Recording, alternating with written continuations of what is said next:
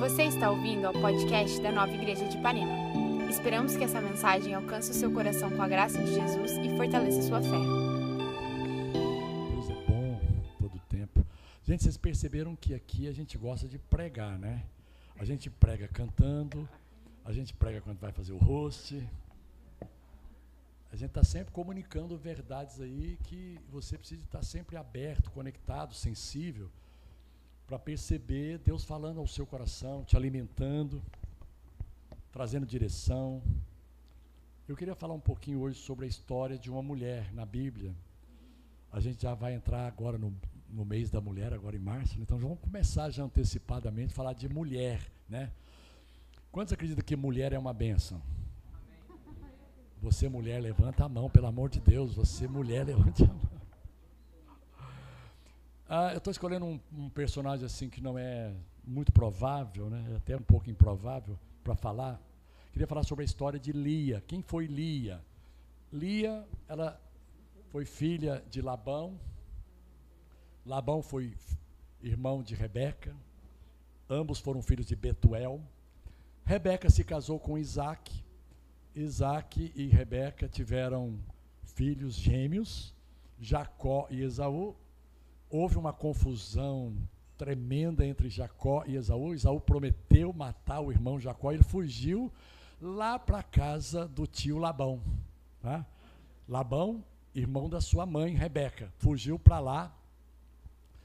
E lá ele se apaixonou por uma das filhas de Labão, a Raquel. Não é o tema da nossa história hoje, mas ela passa também por, por, pela nossa história, pela nossa pregação. A Lia ela ela teve um prejuízo. Assim que a irmã nasceu, descobriram que a irmã era mais bonita do que ela.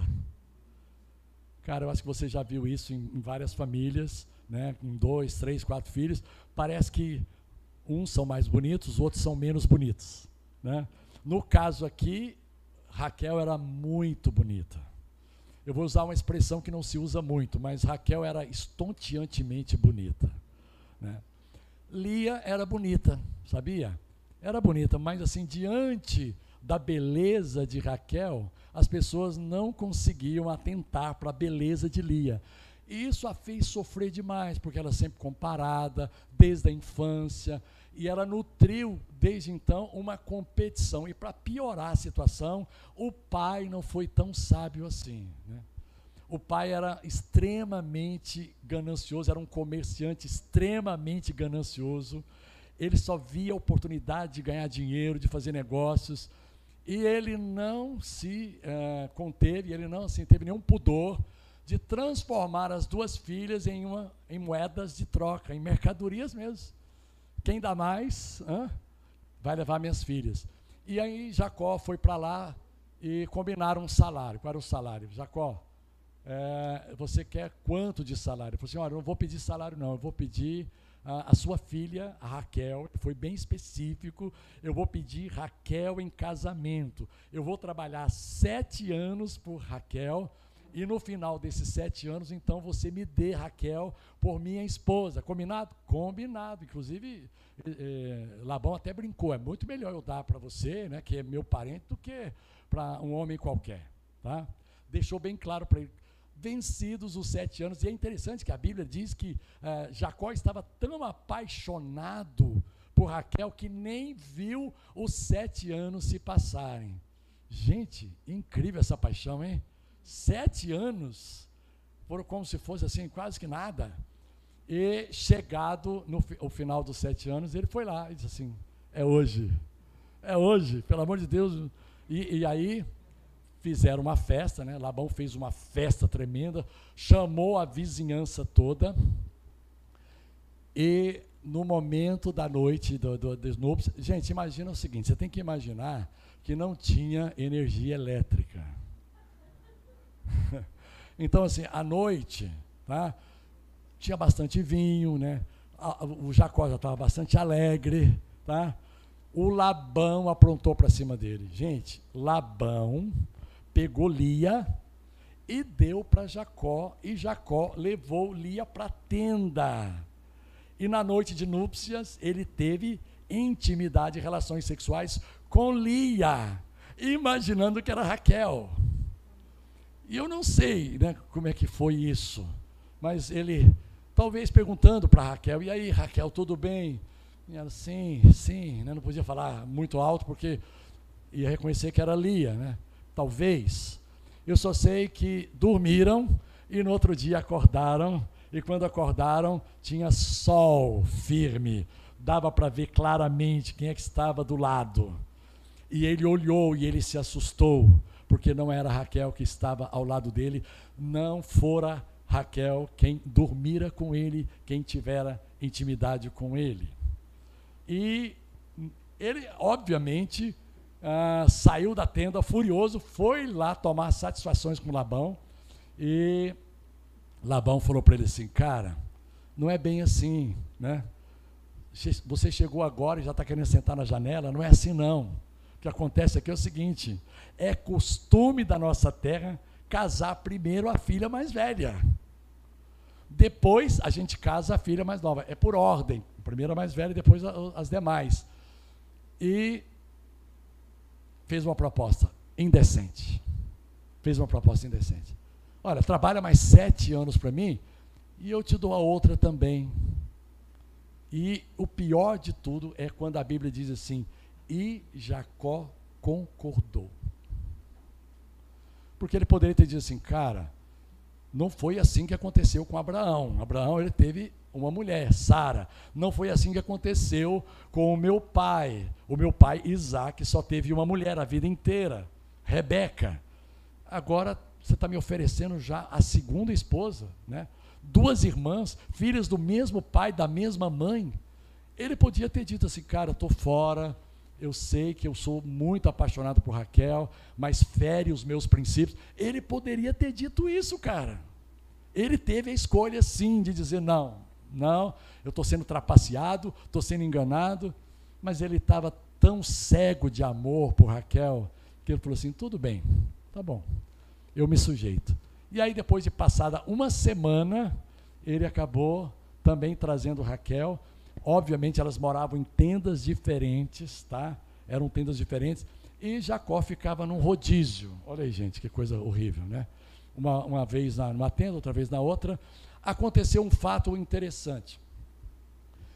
Tanto Raquel como Lia eram estéreis. Elas não podiam gerar filhos.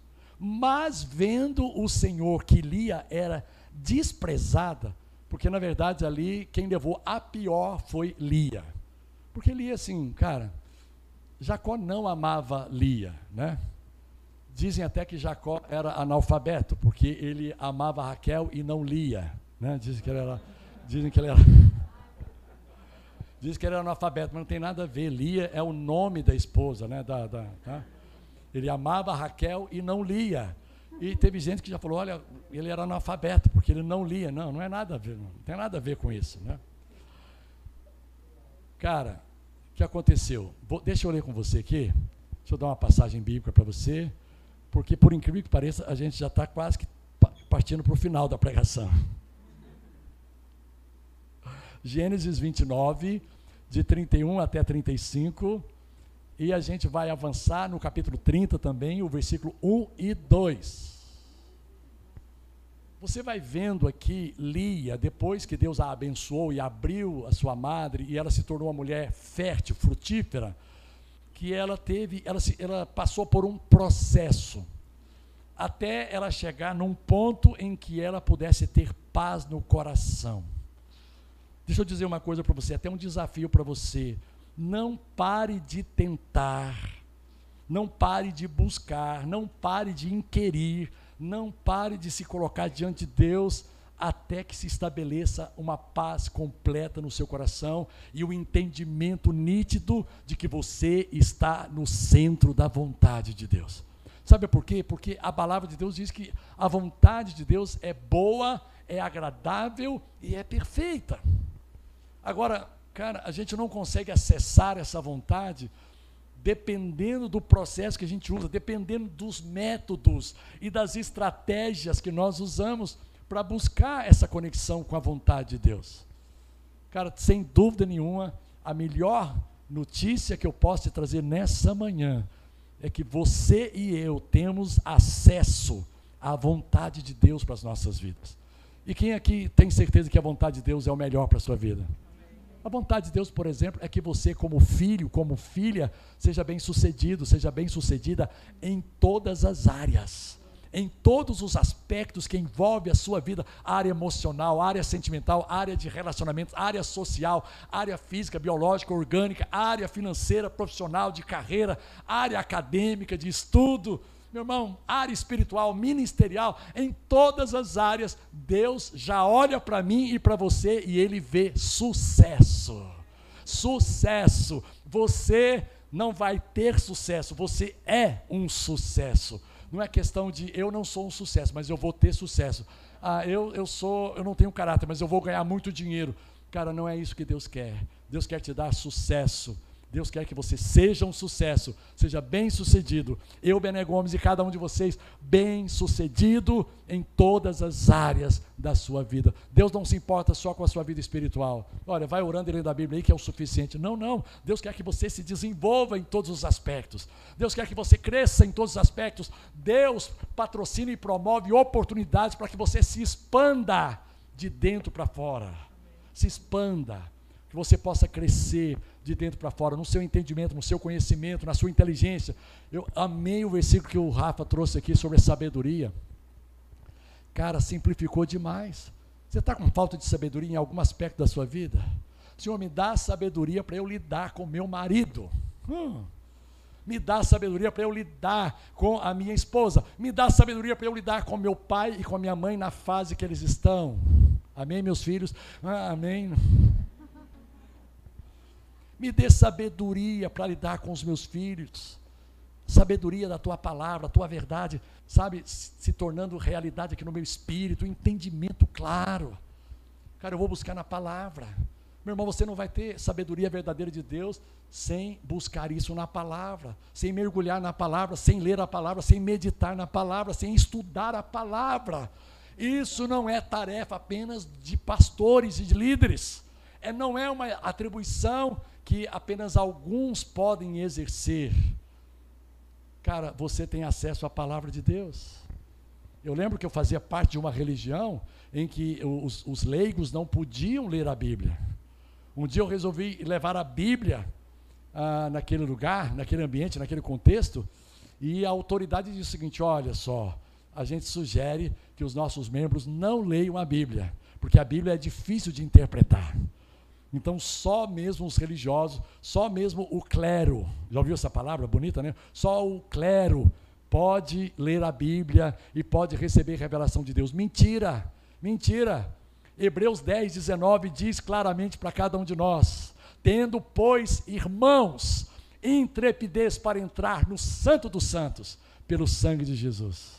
Cada um de nós tem acesso à presença de Deus não importa se você nasceu de novo ontem, não importa se você se tornou uma nova criatura ontem ou alguns minutos atrás, pelo sangue de Jesus, você se tornou irmão, você se tornou filho de Deus em Cristo e você tem livre acesso ao lugar de comunhão com Deus, através da Sua palavra, através do Espírito Santo, através dos louvores, através da oração, através da comunhão uns com os outros, podemos aprender e crescer em Deus. Pessoas que sabem um pouco mais podem nos ajudar em momentos de dificuldade, porque conhecem mais a palavra, porque têm mais intimidade com Deus da palavra. Alguém está me entendendo, gente? Mas você está liberado para crescer em Deus. É uma escolha. E é incrível porque você vê que alguns fazem valer essa escolha. E em um ano crescem mais do que o outro cresceu em dez anos. Porque mergulhou na palavra porque mergulhou em ouvir a palavra, ouvir a pregação de um, a pregação de outro. Eu ouço o pastor Timóteo, eu ouço o pastor Maurício Fragari, eu ouço o Joseph Prince, eu ouço o Stephen Furnace, eu ouço o, John, o Bill Johnson, eu ouço, eu ouço, eu ouço. Eu vou ouvindo porque eu quero que a minha fé seja consolidada na verdade a cada dia. E eu não fique como foi, como foi falado aqui, né? como a onda do mar, que depende do vento. Ah, se o vento soprar a, a favor, então a onda cresce. Mas se os ventos não soprarem, a onda murcha. Meu irmão, a sua fé não é comparada à onda do mar. Tem gente que tem dia que acorda ah, cheio de fé e no outro dia, murchinho de fé. Sabe, hiper mega temperamental. Quando o Senhor viu que Lia não era amada, não por ele. Gente, uma coisa linda de você entender nessa manhã é que, independente de como as pessoas te tratam, Deus continua te amando profundamente. Ele te ama. Poxa, mas olha, por que, que ele permitiu que eu nascesse assim? Eu queria ter nascido assado.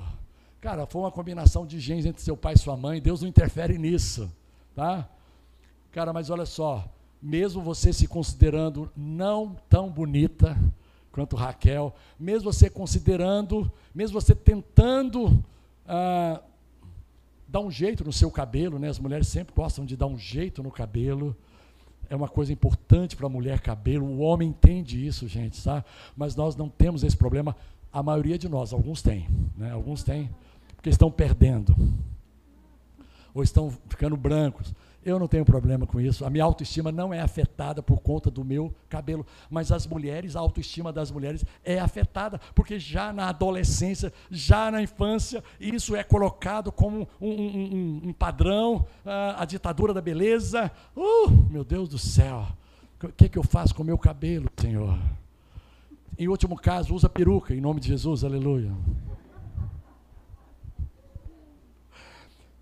Olha só, vendo, vendo que ela não era amada, que ela era preterida, desprezada, por quem? Labão, Jacó, Raquel. Cara, Lia estava alijada do processo. Sabe, Jacó estava apaixonado por Raquel, Raquel estava apaixonada por Jacó. Lia era uma pessoa indesejada nesse trio amoroso. Que trio amoroso estranho é esse, gente? Ela estava fora e ela se sentiu preterida, desprezada, descartada, não amada, não incluída, não incluída. Ela não se sentiu incluída, aceita. Que situação! Mas Deus aceitou, Deus a acolheu, Deus a assistiu, Deus a amou, Deus a incluiu, Deus a abraçou e trouxe para perto. E disse: Cara, eu vou fazer algo tremendo na sua vida. Eu vou abrir a sua madre. Você vai se tornar uma mulher fértil. Você vai começar a dar a luz. E você vai fazer história através dos seus filhos. E ela fez história, principalmente através de um filho, que é onde a gente quer chegar aqui é, nessa manhã. Lia engravidou, olha só, diz assim, versículo 31. O Senhor viu que ela não era amada, permitiu que ela tivesse filhos. Raquel, porém, era estéril. Interessante o versículo dizer o seguinte: olha, Raquel era estéril. Tinha aparência, tinha beleza, mas por dentro não podia frutificar. Lia engravidou e deu à luz um filho. Aqui eu digo que começou um processo. Ela estava perto de Deus. Mas Lia, ela fez algumas opções ruins. Gente, não é problema. Não é o fim do mundo, não é que não é problema, tem consequências, mas não é o fim do mundo você tomar algumas opções erradas. Não desanime se você tem feito algumas escolhas erradas que trouxeram alguns resultados ruins. Não desanime.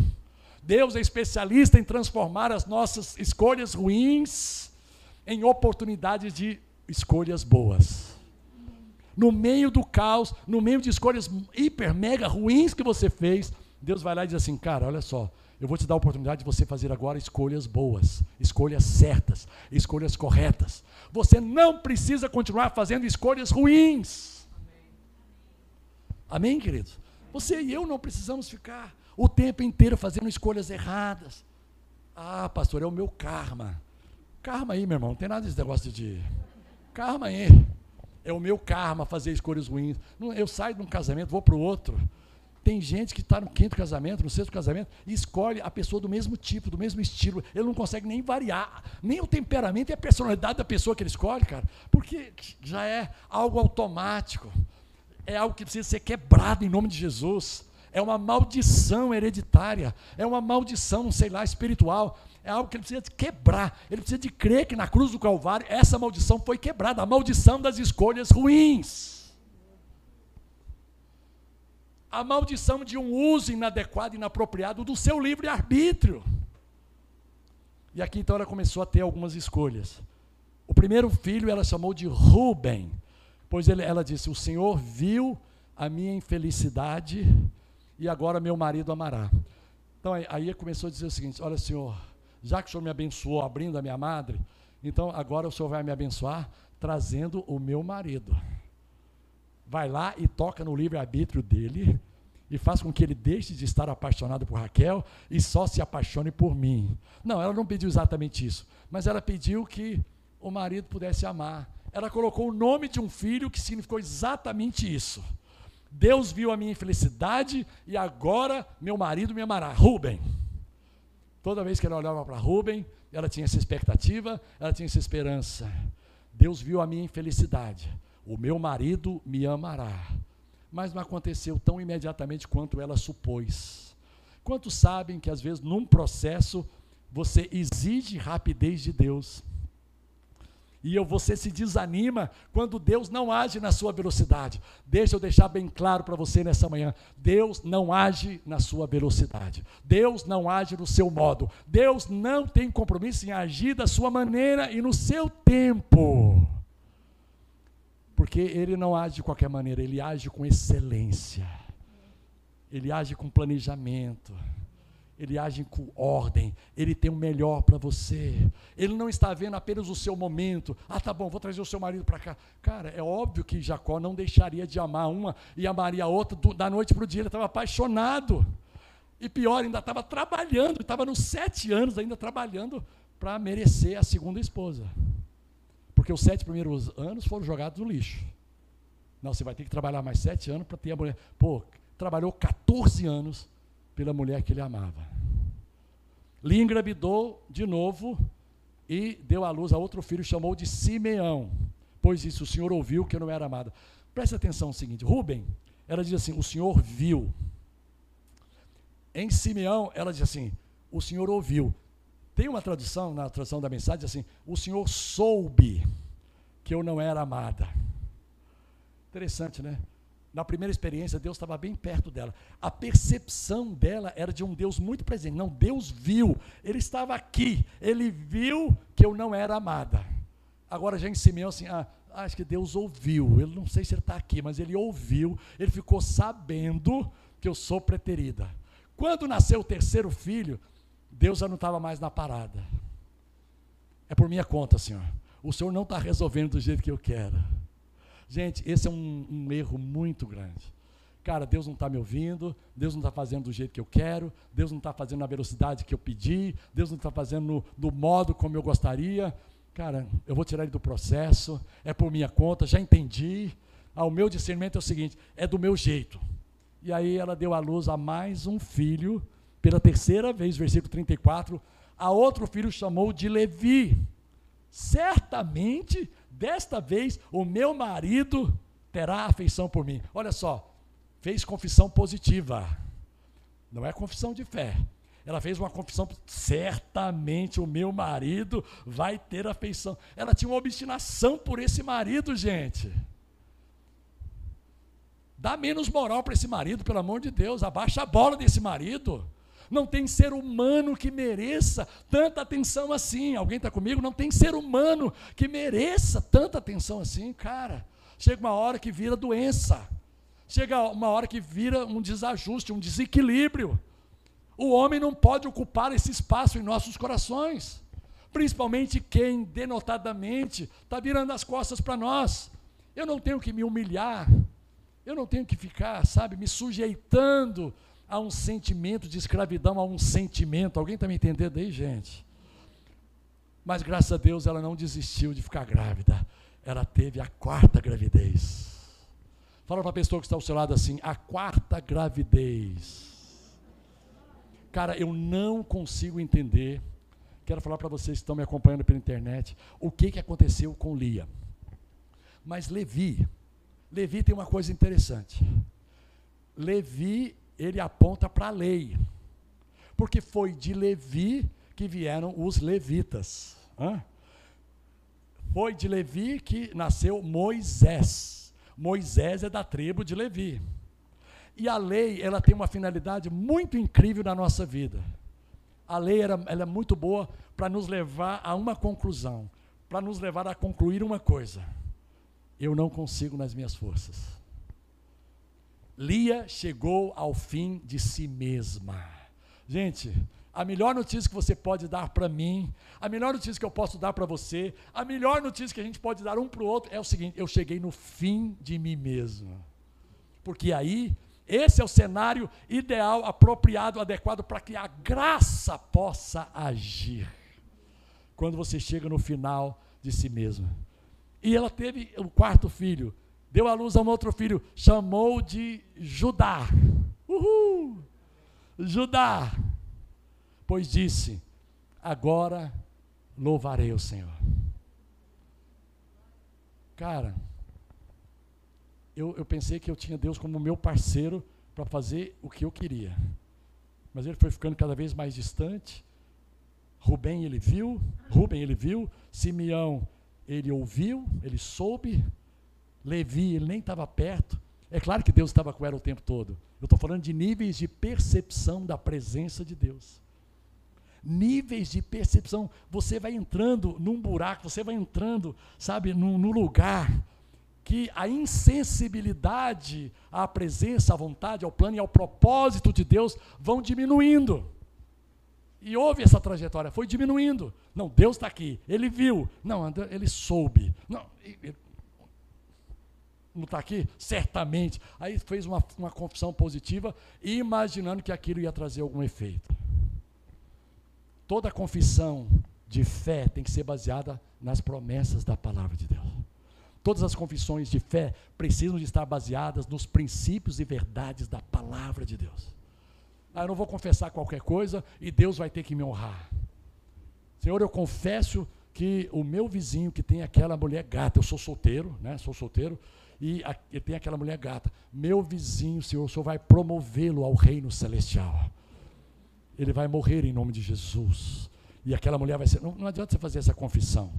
Senhor, eu estou declarando em fé que o meu chefe, aleluia, vai sair do cargo e eu vou tomar o cargo do meu chefe, porque eu sirvo a um Deus que é poderoso e vivo e ele vai me responder. Abaixa o chefe em nome de Jesus. Senhor, libera os diabos para agir na vida dele. Libera, tira esse homem, atormenta esse homem, que ele não durma e ele perca a, a razão e saia do cargo. E eu, como teu filho, Senhor, possa ocupar esse cargo na empresa. Aleluia, glória ao meu nome. Cara, não é qualquer confissão que você faz que está valendo. Você tem que confessar a palavra. Você tem que confessar a verdade. Você tem que confessar o que Jesus já conquistou para você na cruz do Calvário. Confesse saúde plena. Aí você está em harmonia, em ajuste total com a vontade de Deus. Senhor, essa doença não me pertence. Saúde plena me pertence. Isso tem base na palavra. Senhor, esse casamento confuso não me pertence. Um casamento ajustado, harmonioso e abençoado é o que me pertence, em nome de Jesus. Meu Deus, essa vida financeira cheia de dívida, cheia de bagunça, cheia de desorganização, não me pertence. Ah, essa conta no vermelho não me pertence, Senhor. Eu chamo a existência uma conta no azul, Senhor. E de tanto azul, meu Deus, vai se tornar preta Aleluia, uma conta preta, uma nota preta. Vai cair na minha conta. Cara,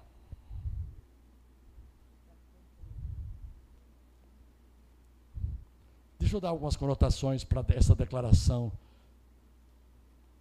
Esta vez louvarei ao Senhor.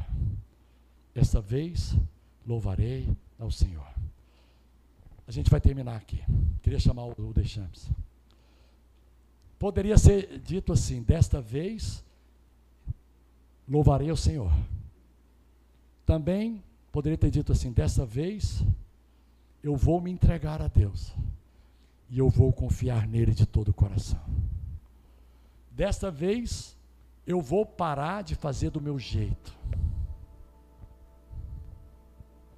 Dessa vez eu vou parar de fazer do meu jeito. Eu vou parar de fazer na minha justiça, na minha capacidade, na minha inteligência, na minha habilidade. Dessa vez eu vou parar de exigir e querer que Deus faça do meu jeito e na minha velocidade. Eu vou parar. Cara, Ele sabe o que é melhor para mim. Você tem certeza que Deus sabe o que é melhor para você? Você tem certeza que Deus sabe o que é melhor para você? Você tem certeza que todos os seus dias estão claros e evidentes aos olhos daquele que te ama profundamente? Ele não impõe o melhor dele para você. Ele não impõe o melhor dele para você. Ele não exige que você o admire. Ele não exige que você se inspire nele.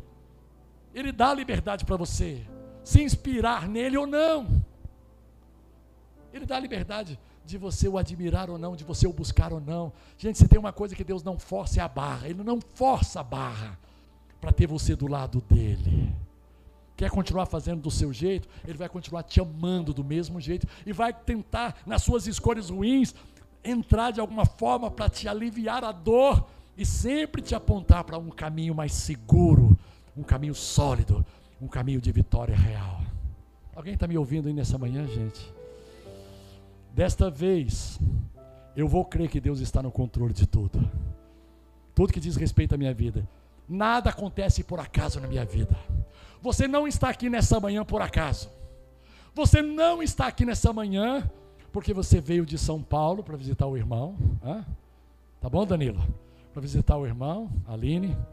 E aí eu ah, fiquei sabendo da, da, da, da inauguração da nova igreja de Ipanema, lá na Lagoa Rodrigo de Freitas, Epitácio Pessoa 1164. E eu fui para lá, porque se não pegava mal, meu irmão quis ir para lá, minha cunhada quis ir para lá. Ou foi o contrário? Eles não queriam, mas vocês queriam e acabaram vindo junto. Ou todo mundo queria, tá bom. Cara, ninguém está aqui por acaso. Você não está aqui por acaso. Deus tem um plano para a tua vida. E é um plano muito bom. Eu que sei que pensamentos e propósitos e planos eu tenho a respeito de você, pensamentos de paz, de shalom, e não pensamentos de mal, para dar a vocês o, o que vocês desejam, o futuro que vocês desejam. Desta vez eu vou ser grato a Deus por tudo que Ele tem feito na minha vida. Dessa vez eu me alegrarei em Deus e não colocarei mais a minha expectativa no que os homens podem me dar. Desta vez eu esperarei naquele que tem sempre o melhor para a minha vida. Desta vez eu vou descansar em Deus. E vou acreditar que Ele quer que eu seja bem-sucedido, vitorioso, vencedor em todas as áreas. Desta vez eu vou perdoar os que me rejeitaram eu vou perdoar os que me desprezaram, os que me humilharam, os que me descartaram, os que me excluíram, porque eu sei que apesar deles não me amarem, Deus me ama e se importa comigo. E vai me dar todas as oportunidades para eu crescer e alcançar tudo o que Jesus já conquistou por mim na cruz.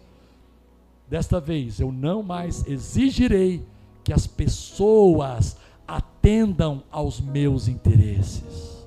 O único em quem eu confiarei para atender os meus interesses será o meu Pai que está nos céus.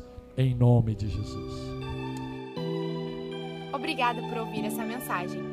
Não deixe de se inscrever por aqui para continuar nos acompanhando. Para saber mais sobre nós e sobre nossas atividades, você pode nos seguir no Instagram, Nova Igreja Ipanema.